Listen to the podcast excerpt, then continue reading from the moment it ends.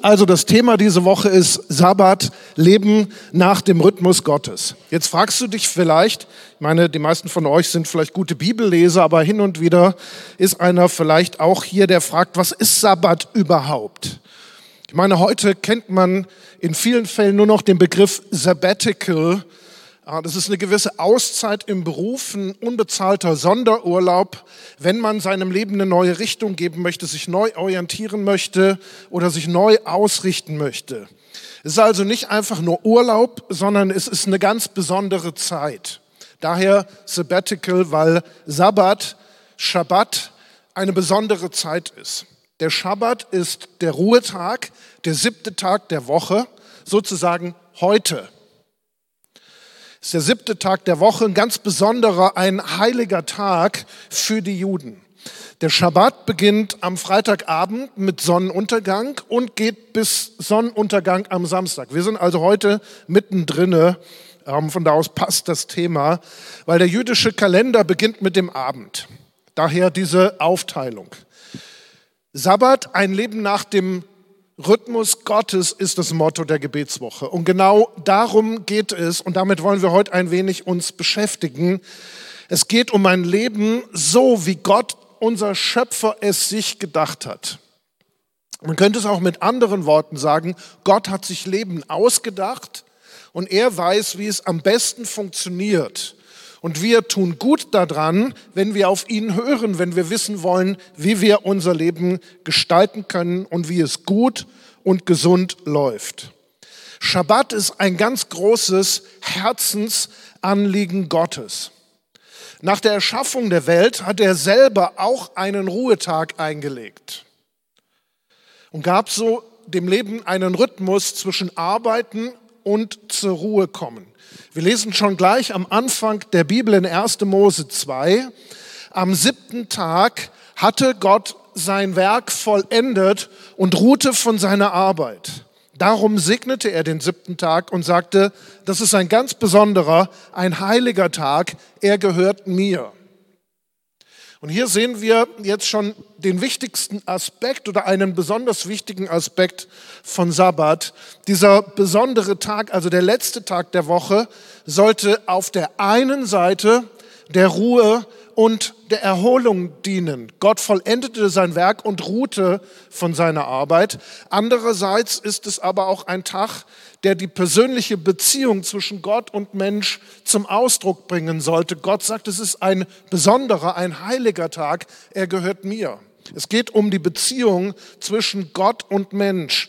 Und der Schabbat, der Sabbat, ist also ein Tag, der für die Gemeinschaft zwischen Gott und Menschen reserviert ist eine reservierte Zeit, eine besondere Zeit, eine heilige Zeit. Das bedeutet nämlich heilig für einen besonderen Zweck reserviert. Für diesen Rhythmus, den wir hier sehen, zwischen Arbeit und Ruhe, zwischen Zupacken und Loslassen, zwischen fleißigem Tun und entspanntem Sein, ist Gott selbst also das Vorbild. Und dieser gesunde Lebensrhythmus, heute würde man wahrscheinlich Work-Life-Balance dazu sagen, äh, diesen gesunden Rhythmus hat Gott auch für sein Volk, für seine Menschen festgelegt. Und die biblische Grundlage dafür finden wir in 2. Mose 31. Dort finden wir, dass der Sabbat eine ganz klare Anweisung Gottes an Israel, an das erwählte Volk Gottes ist. 2. Mose 31, Vers 13. Beachtet bei aller Arbeit stets meinen Ruhetag. Ich habe den Sabbat eingesetzt als Zeichen für den Bund zwischen mir und euch in allen kommenden Generationen. Daran sollen alle anderen erkennen, dass ich der Herr bin, der euch als sein heiliges Volk ausgesondert hat. Aus diesem Grund, aufgrund dieses Bibelverses, ist der Schabbat von so entscheidender Bedeutung für das Volk Israel. Es geht hier also um einen ewigen Bundesschluss zwischen Gott und zwischen dem Volk Israel, ein Zeichen der besonderen Bundesbeziehung zwischen beiden. Und dieses Zeichen, ein arbeitsloser Tag in der Woche, erinnert daran, oder erinnert Israel beständig daran, dass Gott der Herr Israels ist und dass Gott sein Volk als Söhne und Töchter ansieht und nicht als Sklaven oder Arbeiter. Das Gegenbild zum Sabbat ist Sklaverei. Die Sklaverei, der das Volk Israel einst in Ägypten ausgesetzt gewesen ist. Als Israel in Ägypten war, waren sie dieser Schabbatruhe beraubt. Als Sklaven mussten sie unaufhörlich rund um die Uhr an sieben Tagen die Woche für den Pharao sich abrackern und abmühen. Nur ihre Arbeitsleistung zählte. Das ist das genaue Gegenteil von Sabbat. Und sie waren in einem System gefangen, das die absolute Herrschaft über ihr ganzes Leben in Anspruch nahm und sie ausbeutete. Sie waren nicht als Menschen interessant, sondern als Arbeitskraft. Aber so hat und hatte Gott sich das Leben nicht vorgestellt.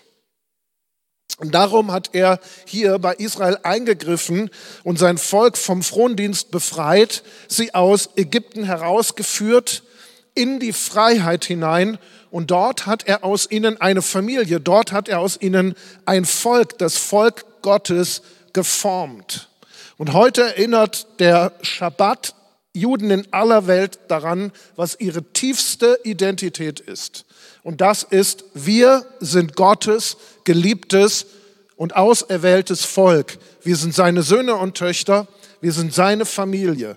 Und das ist letztlich eigentlich die zentrale Botschaft von Sabbat. Gott erlöst die unterjochte und versklavte Menschheit und macht aus ihnen geliebte und auserwählte Söhne und Töchter. Darum geht es eigentlich. Nun sagst du jetzt an dieser Stelle vielleicht, äh, das Bild mit dem Sklaven, das kann ich durchaus nachvollziehen, so fühle ich mich auch manchmal. Wenn ich nur an all den Stress und den Druck an der Arbeit denke oder an all die Sprüche, die mein Umfeld oder meine Familie an mich hat, von allen Seiten wird beständig an mir gezerrt und gezogen. Jeder will was von mir. Ich fühle mich auch manchmal wie ein Sklave, wäre aber auch so gerne ein Sohn, eine Tochter Gottes. Leider gehöre ich aber nicht zum Volk Israel. Was soll ich machen? Ich habe eine gute Nachricht für dich. Es gibt auch für dich und mich eine göttliche Chance, eine Sabbatruhe, in die wir eingehen können. Im Neuen Testament wird der Gott anscheinend sehr wirklich wichtige Gedanke des Sabbat nochmals aufgegriffen und ein weiterer Aspekt hinzugefügt, der uns aufzeigt, um was es Gott dabei wirklich im Kern geht. Wir lesen das in Hebräer 4 in den Versen 9 bis 11. Dort heißt es, es ist also noch eine Sabbatruhe vorhanden für das Volk Gottes. Wer zu dieser Ruhe gefunden hat, wird von all seiner Mühe ausruhen können, so wie Gott am siebten Schöpfungstag von seinen Werken ruhte. Wir wollen also alles dran setzen, zu dieser Ruhe zu gelangen. Wir wollen also alles dran setzen, zu dieser Ruhe zu gelangen. Also ein Grund, uns mit dem Thema zu beschäftigen. Das ganze Kapitel 4 ist ein neutestamentliches Kapitel, in dem es nur um dieses Thema geht, in Gottes Ruhe eingehen. Sabbat, so heißt es hier, bedeutet, dass wir von unseren eigenen Werken, von unserer eigenen Mühe ruhen. Mit anderen Worten, bei Sabbat geht es um die Freiheit von der Sklaverei des Leistungsdenkens, das uns immer wieder zu schaffen macht. Es bedeutet die Erlösung von inneren und äußeren Antreibern, die uns immer wieder zu schaffen machen. Nehmen wir uns mal eine kurze Zeit und identifizieren diese inneren Sklaventreiber, die uns zu schaffen machen und uns vor sich hertreiben. Äh, häufig äußern die sich in verschiedenen Sätzen. Vielleicht erkennst du dich in dem einen oder anderen Satz wieder. Ich jedenfalls auf jeden Fall. Da haben wir zuerst einmal solche Sätze wie sei stark, sei möglichst autonom, unabhängig von anderen. Darin liegt deine Sicherheit, denn wer sich auf andere verlässt, der ist verlassen. Oder sei perfekt Mach ja keinen Fehler. Vertrauen ist gut, Kontrolle ist besser. Nur so bekommst du die Anerkennung, die dir zusteht. Ein Dritter sagt, sei gefällig, mach es allen recht, sei immer freundlich, sage nie Nein, sondern immer Ja. Dann bekommst du die Zuwendung, die du haben möchtest, dann beachtet man dich. Wieder andere sagen, sei fix, sei schnell, sei bei allem dabei, sei umtriebig, nimm alles mit, gönn dir keine Pause, sonst verpasst du was. Wer rastet, der rostet. Wenn du beschäftigt bist, zeigst du, wie wichtig du bist. Oder jemand sagt, sei fleißig, streng dich an, reiß dich zusammen, beiß die Zähne zusammen, geh weiter. Ohne Fleiß kein Preis, ohne Anstrengung kein Erfolg. Kennst du solche inneren Antreiber? Kannst du dich in solchen Sätzen wiederfinden? Das Ergebnis, wenn man getrieben wird von diesen Antreibern, ist nur eins, man läuft immer mit schlechtem Gewissen durch die Gegend und am Ende des Tages heißt es immer nur Leistung, Leistung, Leistung. Man wird davon getrieben und am Ende des Tages denkt man und hat das dumpfe Gefühl, ich war nicht gut genug, ich habe nicht genug getan. Irgendwie stehen wir beständig unter Strom. Das stetige höher, weiter, schneller hetzt uns aber auf Dauer nur zu Tode. Die ständige Selbstoptimierung macht uns zu Sklaven eigener oder fremder Ansprüche zu Getriebenen ohne Rast und Ruhe. Und ganz gewiss gibt es das auch im frommen Gewand. Man kann auch ein religiös Getriebener sein.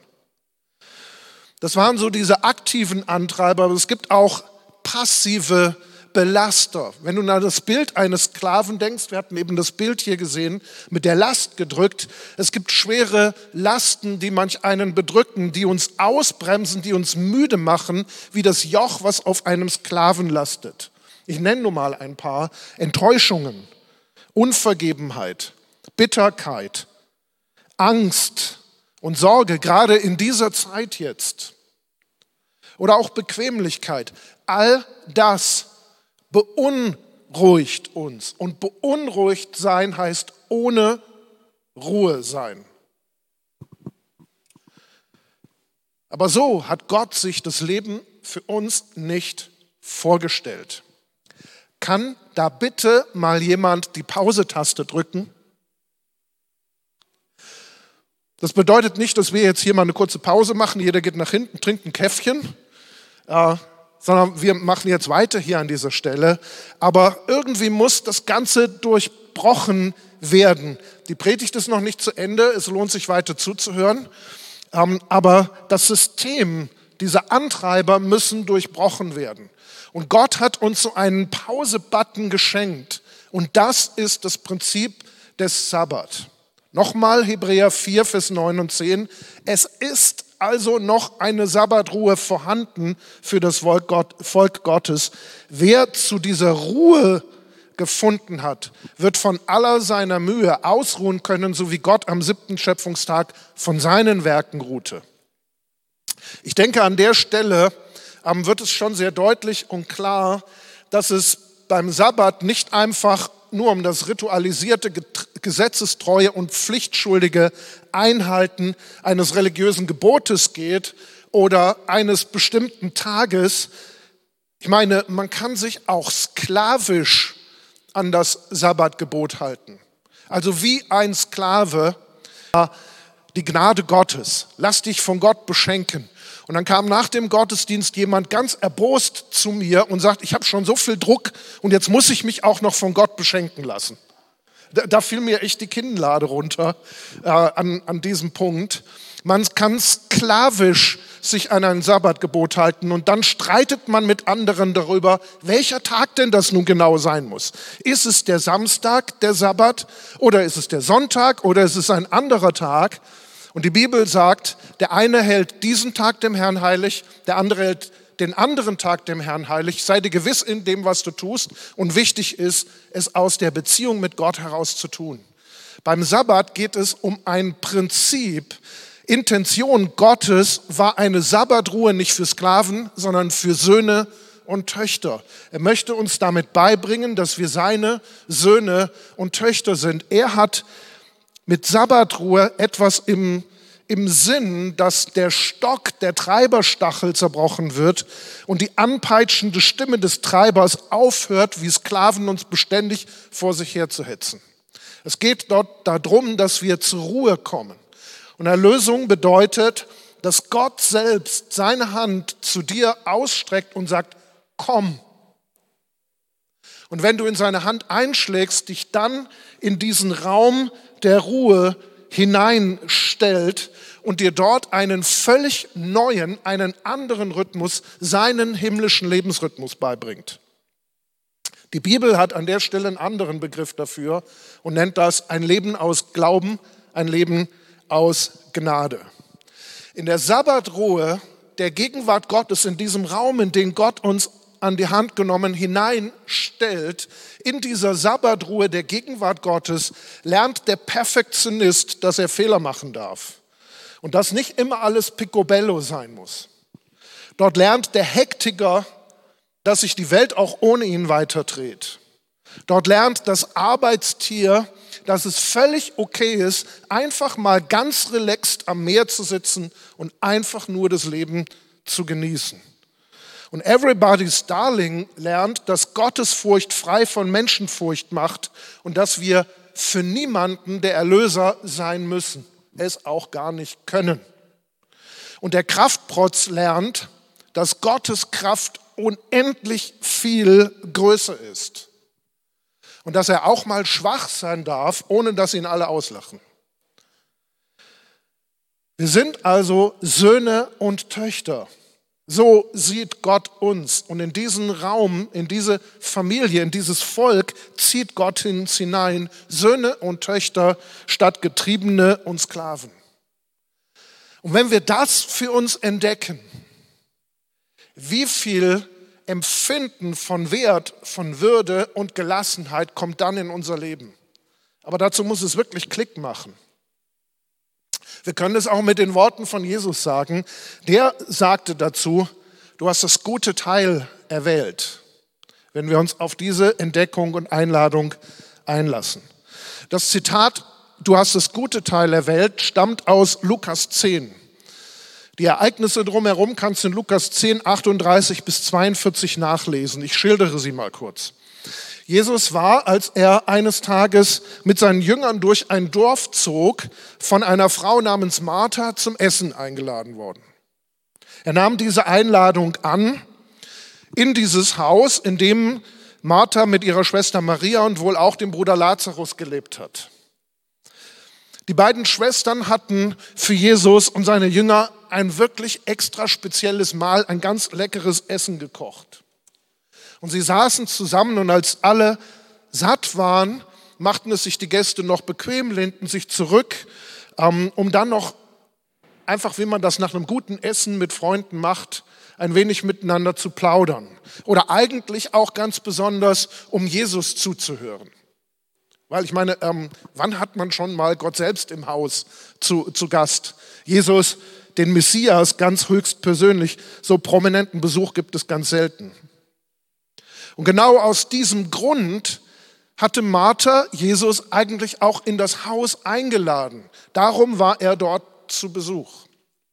Und gespannt, so können wir es dort in Lukas 10 lesen, gespannt nimmt Martha also zu den Füßen von Jesus Platz, um ihm zuzuhören, jetzt an dieser Stelle.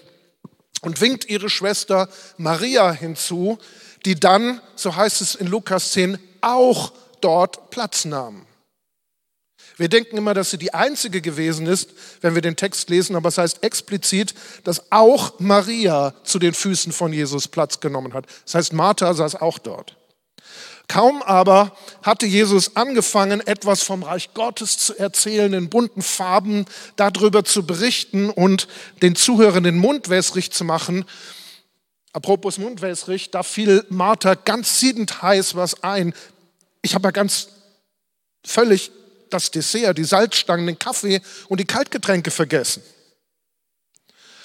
Sie wurde ganz rot. Ich meine, wie unhöflich ist das aber auch, die Gäste so schlecht zu behandeln und so auf dem Trockenen sitzen zu lassen.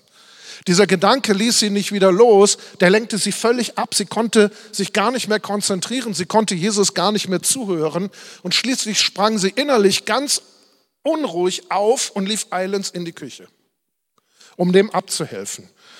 Und die Bibel sagt von ihr in dem Bericht in Lukas 10, Vers 40 heißt es, sie war beschäftigt mit vielen Dingen.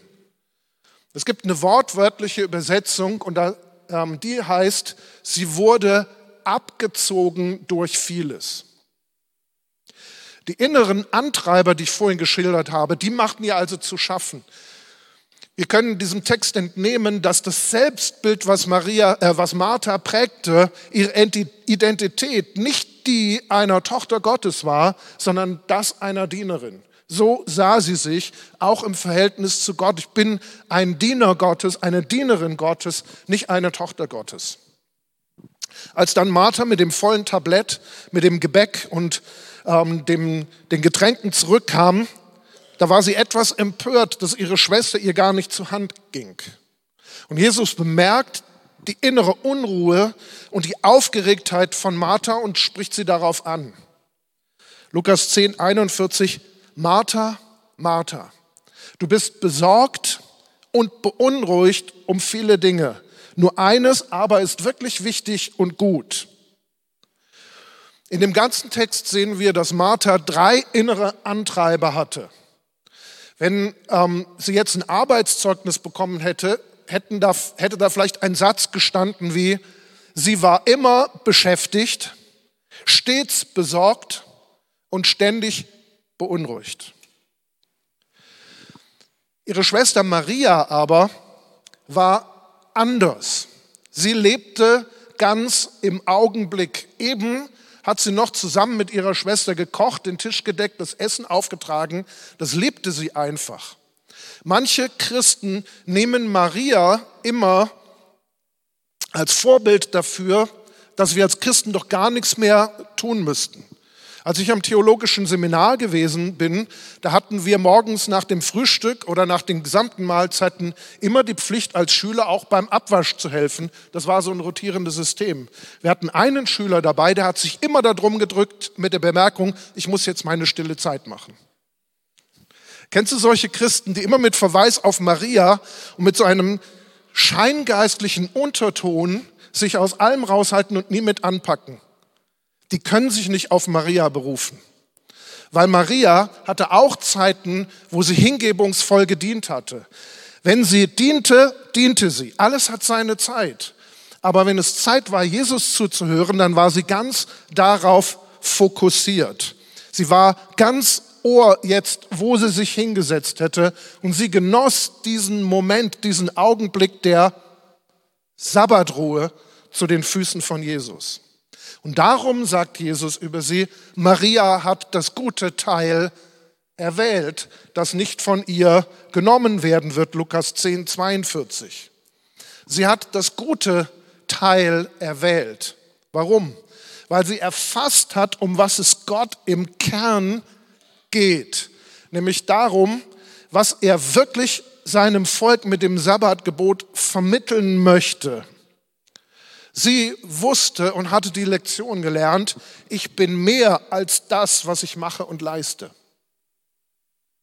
Meine Identität, meine Würde liegt zuerst und auch zuletzt darin, dass ich, und zwar ganz unverdient, ein geliebtes und erwähltes Kind Gottes bin. Und ich bin eingeladen, im Rhythmus Gottes zu leben, mich auf seinen Rhythmus einzulassen, mit ihm, um es mal so zu sagen, durchs Leben zu tanzen, nach seinem Rhythmus. Da steckt so eine gewisse Leichtigkeit da drinne. Und das ist wichtig für uns. Gott kennt uns Menschen. Das heißt mal von Jesus, dass er sie durch und durch kannte. Er kennt uns durch und durch. Er weiß, was uns bewegt. Er weiß, was uns beschäftigt, was uns beunruhigt, was uns zu schaffen macht, was uns umtreibt. Und genau darum hat er den Sabbat eingeführt. An einer Stelle sagt Jesus selber mal, der Sabbat ist für den Menschen oder um des Menschen willen geschaffen worden, nicht der Mensch um des Sabbats willen. Das zweite Prinzip, der Mensch ist um des Sabbats willen geschaffen worden, das ist das Denken eines Sklaven. Aber der Sabbat ist um des Menschen willen geschaffen worden. Das ist das Denken eines Sohns und einer Tochter. Wenn Gott uns etwas sagt, tu dieses, tu jenes, lass dieses, lass jenes, dann sagt er dieses um unseret Willen. Das ist seine Motivation, weil das etwas ist, was dafür sorgt, dass wir das Beste rausholen können und dass wir gesund leben und im Rhythmus Gottes leben. Aber wir sind häufig so wie Martha, so beschäftigt, besorgt, beunruhigt, von Gott abgezogen durch vieles. Wir versuchen durch eigenes Abmühen, Fleiß, Einsatz, Anerkennung zu finden und so hoffentlich, vielleicht eines Tages die Würde und den Wert von Söhnen und Töchtern zu bekommen. Aber gefühlt leisten wir dafür nie genug. Es reicht nie. Und letztlich bleiben wir auf diese Art und Weise doch nur Sklaven der inneren Antreiber. Gott aber sagt, dass andersrum ein Schuh draus wird. Du musst nicht wie ein Sklave leben, um dann hoffentlich als Sohn und als Tochter anerkannt zu werden. So rum funktioniert das nicht. Sei ein guter Sklave und dann sagt der Vater irgendwann Sohn oder Tochter zu dir. So rum funktioniert das bei Gott nicht. Sondern er greift ein, das ist seine Gnade und er macht uns zu Söhnen und Töchtern, die dann als Söhne und Töchter dienen. Denk mal an Jesus. In Johannes 13 heißt es, dass Jesus aufstand in dem Bewusstsein, dass er von Gott gekommen ist, dass er zu Gott hingeht und dass alles von Gott kommt. In diesem Bewusstsein stand er auf und wusch den Jüngern die Füße. Das ist ein Mensch, der in dieser Sabbatruhe Gottes lebt, der weiß, er kommt von Gott, er geht zu Gott hin, er ruht in Gott und darum kann er dienen. Das ist Sabbatruhe. Gott macht uns und macht dich zu seinem geliebten Sohn, zu seiner geliebten Tochter und sagt, ich habe Wohlgefallen an dir gefunden. Das ist die Grundaussage und das Fundament. Oder um es mit einem alttestamentarischen Wort mal zu sagen aus Sprüche 10, der Segen des Herrn allein macht den Menschen reich. Durch eigene Sorge, eigenes Abmühen kann er nichts hinzufügen. Weißt du, es ist ein riesiger Unterschied, ob ich etwas tue, um geliebt zu werden, oder ob ich etwas tue, weil ich geliebt bin und mich geliebt weiß. Das ist ein riesen Unterschied. Mit der von Gott gesetzten und gegebenen Sabbatruhe erhalten wir also Frieden und die Chance, nicht länger allein uns durch unsere Arbeit, durch unsere Leistung zu definieren. Es gibt die Chance, dass wir mal einen Schritt zurücktreten, dass wir Distanz zu unserer Arbeit, zu unserer getriebenen Umtriebigkeit bekommen und so eine neue Nähe zu Gott finden. Nochmal, Sabbat ist um des Menschen willen geschaffen worden und Gott geht es darum, dass wir Nähe und Beziehung, Intimität mit ihm leben. Nochmal zurück zu Hebräer 4. Es ist also noch eine Sabbatruhe vorhanden für das Volk Gottes. Wer zu dieser Ruhe gefunden hat, wird von aller seiner Mühe ausruhen können. So wie Gott am siebten Schöpfungstag von seinen Werken ruhte.